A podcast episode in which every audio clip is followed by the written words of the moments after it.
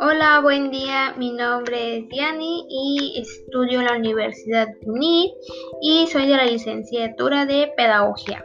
Y bueno, vamos a hablar un poco sobre las políticas, por ejemplo, qué son las políticas públicas de la educación, algunas políticas, eh, el marco jurídico, entre otros. Y bueno, ahora sí, para comenzar sobre las políticas públicas de la educación, bueno, estas forman parte de un Estado y como la educación es un derecho universal. Estas políticas deberán tratar de ponerse en práctica medidas y herramientas que sean capaces de asegurar la calidad de la educación. Y bueno, esto lo dice nuestro queridísimo autor Vargas Emilio. Y bueno, claro, las políticas lo tiene pues cada persona que lo identifica para mejorar también nuestro estado ya que si no se hiciera las políticas sería un caos todo esto. Y bueno, también así los docentes y estudiantes tienen ciertos derechos que les permiten alcanzar ciertas metas que tienen o que se proponen. Y bueno, algunas políticas está, por ejemplo, la Ley General de Educación. Claro, como lo dice su nombre, la educación es un derecho humano fundamental para todo el mundo y tiene por objetivo el desarrollo completo de los seres humanos. Claro, existen muchos más, pero por ahora y para pues no alargarme más, voy a decirles una más, que está la Ley General de Profesiones, que es la libertad ocupacional que puede traducirse o manifestarse aludido. Podríamos hablar con validez de la libertad concreta para ejercer una profesión de la libertad concreta para dedicarse a cualquier industria. Y bueno, ahora sí para pasar como al marco jurídico, bueno, la enseñanza es libre. Así rezaba la primera frase del artículo 3 constitucional, tal y como fue redactado por el constituyente de 1917. La enseñanza es libre pero laica y gratuita para la primaria. En esencia, estos eran los únicos postulados de la primaria y última constitución legítimamente democrática de México a partir de la revolución y hasta el 2000. Y bueno, también esto lo dice nuestro queridísimo autor, Andere Eduardo, del año que fue publicado en el 2007.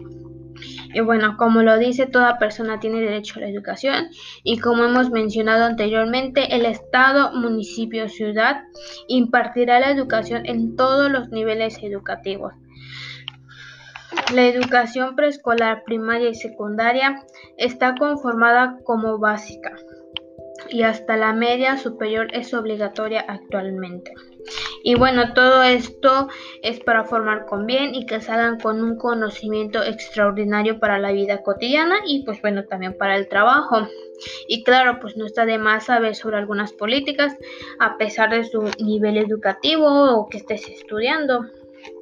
Y bueno, casi para concluir con las reformas educativas, la educación media superior en México es el segundo subsistema más grande después de la educación básica, que como ya hemos visto cuáles son. Y bueno, de acuerdo con las cifras oficiales de la SED, en el ciclo 2011 y 2012 hubo una matrícula total de 4.333.000 con 589 alumnos y una plantilla de docentes de 285.000 con 974 profesores perdón, y alrededor de 15.427 escuelas.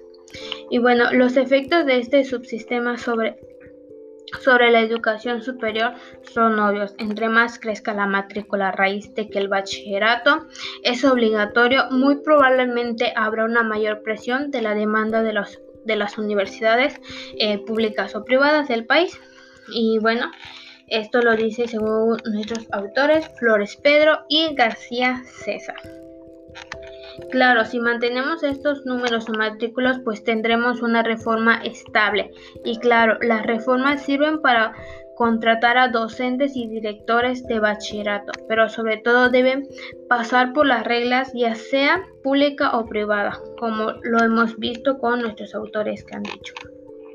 Y bueno, según la UNESCO, el índice de partida de género en la matrícula de educación tercial a nivel mundial pasó de 0.74 a favor de los hombres en 1970 a 1.08 que está en el rango de paridad, aunque favorece ligeramente a las mujeres, según nuestro autor Immanuel Ordoquira, que fue publicado en el año 2015. Creo que es muy claro, mayormente hay más mujeres en la educación que hombres. Claro, también como que hubo un cierto tiempo en donde habían más hombres, pero pues como que bajó su racha y actualmente son más las mujeres.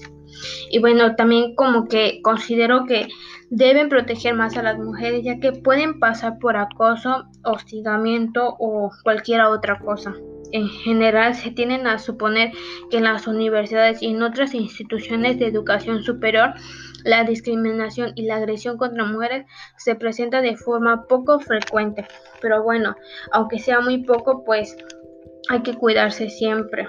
Y bueno, eso sería todo. Espero les haya gustado y muchas gracias.